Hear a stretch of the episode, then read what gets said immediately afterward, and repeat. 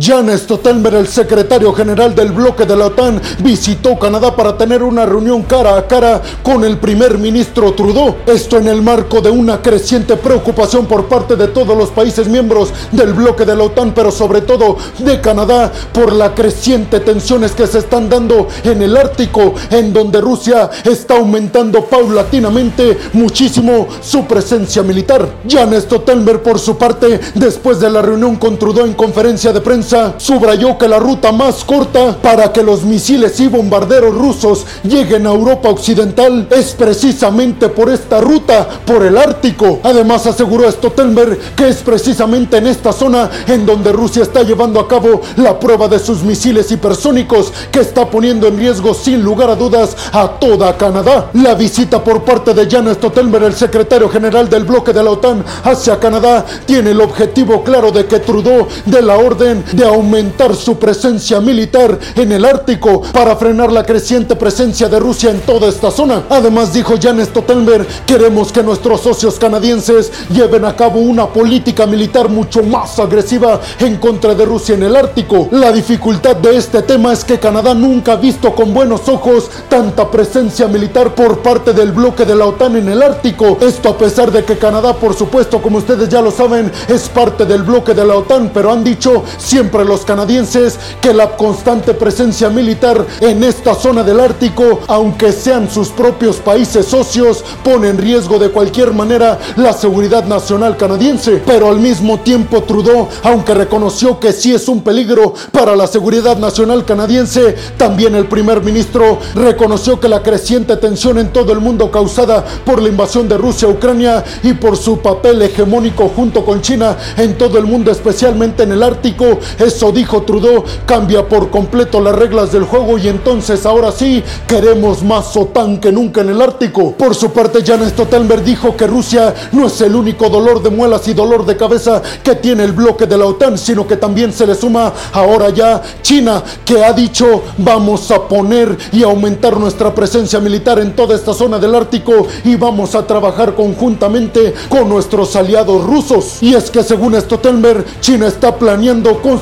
el mayor rompehielos de todo el mundo en esta zona del Ártico. Además, subrayó Stoltenberg que China está planeando invertir miles de millones de dólares en un programa militar enfocado en esta zona del Ártico conjuntamente con Rusia. Por eso Canadá y Trudeau hoy en día cambiaron total y absolutamente de perspectiva y dicen ahora queremos más OTAN que nunca para sacar a chinos y a rusos de toda esta zona del Ártico que pone en riesgo la seguridad nacional canadiense. Además, está diciendo desde algunas fuentes geopolíticas que toda esta zona del Ártico es rica en recursos y por supuesto que tanto el bloque de China y Rusia y el bloque de la OTAN se están peleando todos estos recursos que están bajo el hielo. Entonces, a resumidas cuentas, Canadá, encabezado por Trudeau, ha dado el visto bueno para que la OTAN llene el Ártico de todo el poderío militar occidental. Pero tú qué opinas? ¿Crees realmente que Canadá y la OTAN van a lograr sacar a China y a Rusia del Ártico? ¿O crees la otra versión que dice si se llega a aumentar la presencia militar de China y también de la OTAN y Canadá, lo único que va a propiciar es un enfrentamiento directo en toda esta zona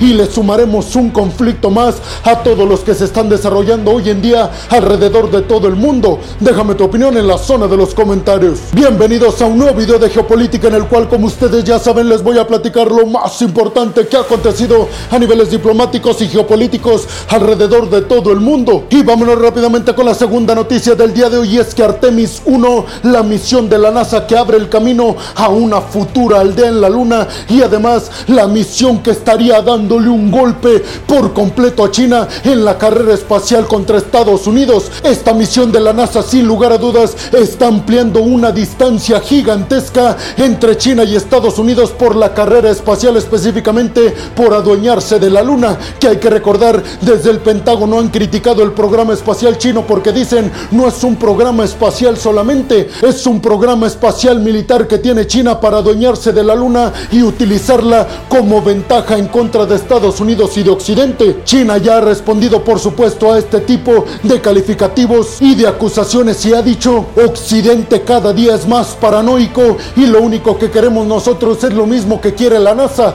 llegar a más partes del universo y conocer nuestro origen como raza humana. La nave no tripulada Orión, que es la nave que va a despegar en esta misión Artemis 1 por parte de la NASA, tiene el objetivo de preparar alunizajes para el 2025 en el que la NASA va a realizar un montón de despegues para llevar un montón de astronautas a la Luna, pero específicamente la NASA está planteando que va a llevar a la primera mujer a la Luna y también a la primera persona de color. Y esto dijeron desde la NASA va a abrir las puertas para implantar una aldea en la Luna que hará simple y sencillamente nuestra vida mucho más interesante porque vamos a poder visitar la Luna como viaje de verano. Pero además de toda la geopolítica que hay en esta noticia sobre el gran avance que le ha sacado, la gran ventaja que le ha sacado la NASA y Estados Unidos a China y a su programa espacial, también tenemos que mencionar otra parte que va más enfocado en el tema espacial y es que con esta misión no solamente se estará logrando alunizar nuevamente como lo hicieron ya cuando Armstrong pisó la luna,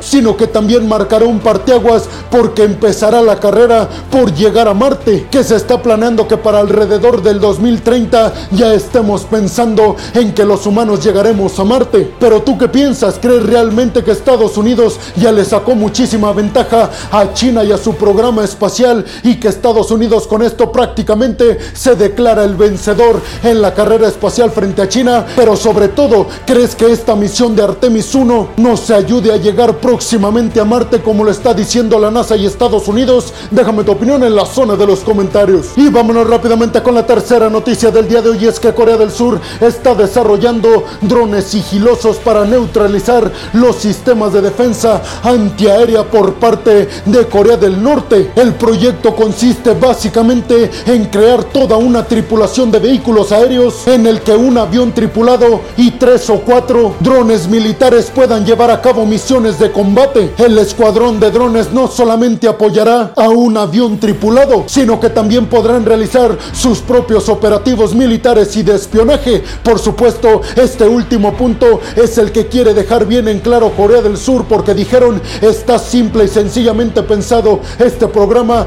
para a través de nuestros drones espiar las maniobras nucleares que está realizando Corea del Norte por nuestra propia seguridad. Así lo anunciaron desde Seúl, específicamente el presidente surcoreano Jun Suk Yeol. Desde Pyongyang, Kim Jong-un y su hermana ya se pronunciaron al respecto y dijeron es increíble que las Naciones Unidas estén permitiendo este tipo de acciones de espionaje así abiertamente y que casi casi Corea del Sur lo esté presumiendo alrededor del mundo y que todos los países lo estén alabando por la creación de estos drones sigilosos y aseguraron desde Corea del Norte que tienen uno de los mejores sistemas de defensa que en Occidente ni siquiera tienen y que no van a poder. Así construyan los mejores drones espía del mundo dijeron no van a poder espiar nuestras maniobras nucleares. Pero tú qué piensas crees que esto de alguna manera desencadena un enfrentamiento directo entre los del sur y los del norte en Corea déjame tu opinión en la zona de los comentarios. Y vámonos rápidamente con la cuarta noticia del día de hoy es que Hungría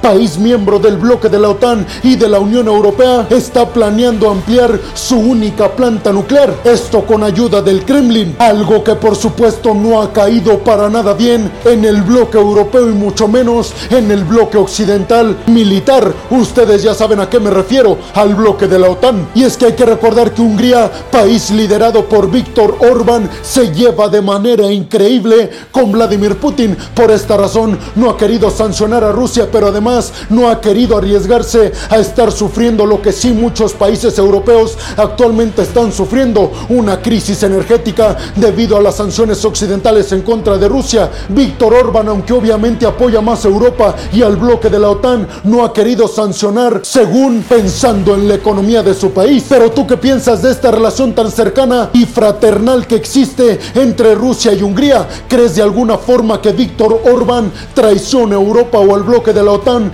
por los intereses y la buena relación que tiene con Vladimir Putin y Rusia? Déjame tu opinión en la zona de los comentarios. Y vámonos rápidamente con la quinta noticia del día de hoy es que Serbia está dispuesta a aceptar parcialmente los requisitos para los documentos de entrada que ha impuesto Kosovo a todos los ciudadanos serbios. Sin embargo, el presidente serbio dijo que aunque ellos están parcialmente aceptando esta política por parte de Kosovo, quieren que la OTAN y la Unión Europea le presenten garantías a Serbia de que esto no va a fomentar un nuevo enfrentamiento militar entre Kosovo y Serbia. Hay que recordar que Kosovo acaba de implementar este tipo de restricciones a ciudadanos serbios y que este tipo de medidas son precisamente lo que causó que estuviera a punto de darse un enfrentamiento militar entre Kosovo y Serbia. Tan grave fue la situación que Jan Stotelmer, el secretario general del bloque de la OTAN, amenazó con entrar a Kosovo para defenderlos de Serbia. Así de grave estuvo ese enfrentamiento diplomático entre Kosovo y Serbia. Pero ahora que Serbia ha dicho que sí va a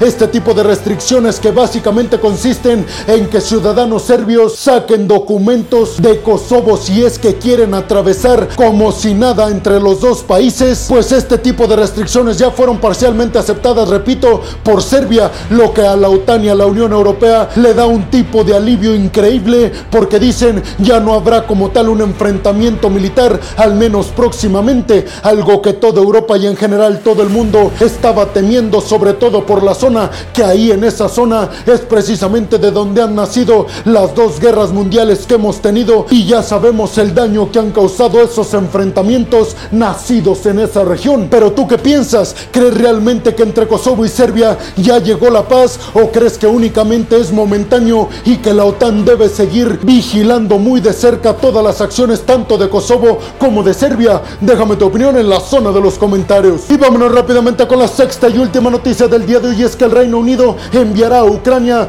drones submarinos para desminar las costas ucranianas y le sea mucho más sencillo al ejército ucraniano recuperar la península de Crimea, que hay que recordar Volodymyr Zelensky ha dicho que ese es el objetivo principal y primordial del ejército ucraniano, arrebatarles la península de Crimea a los rusos que hoy en día tienen controlada. Sin lugar a dudas para estas intenciones que tiene Volodymyr Zelensky y su ejército, estos drones submarinos por parte del Reino Unido le vendrán más que de maravilla y es importante mencionar el contexto en el cual se da este anuncio después de la visita sorpresa del todavía primer ministro británico Boris Johnson a su mejor amigo Zelensky. Pero tú qué opinas? ¿Crees que esta relación tan fraterna entre el Reino Unido y Ucrania continúe después de que Boris Johnson deje por completo de presidir al Reino Unido y sobre todo, ¿crees que Volodymyr Zelensky y su ejército realmente tengan una oportunidad de recuperar la península de Crimea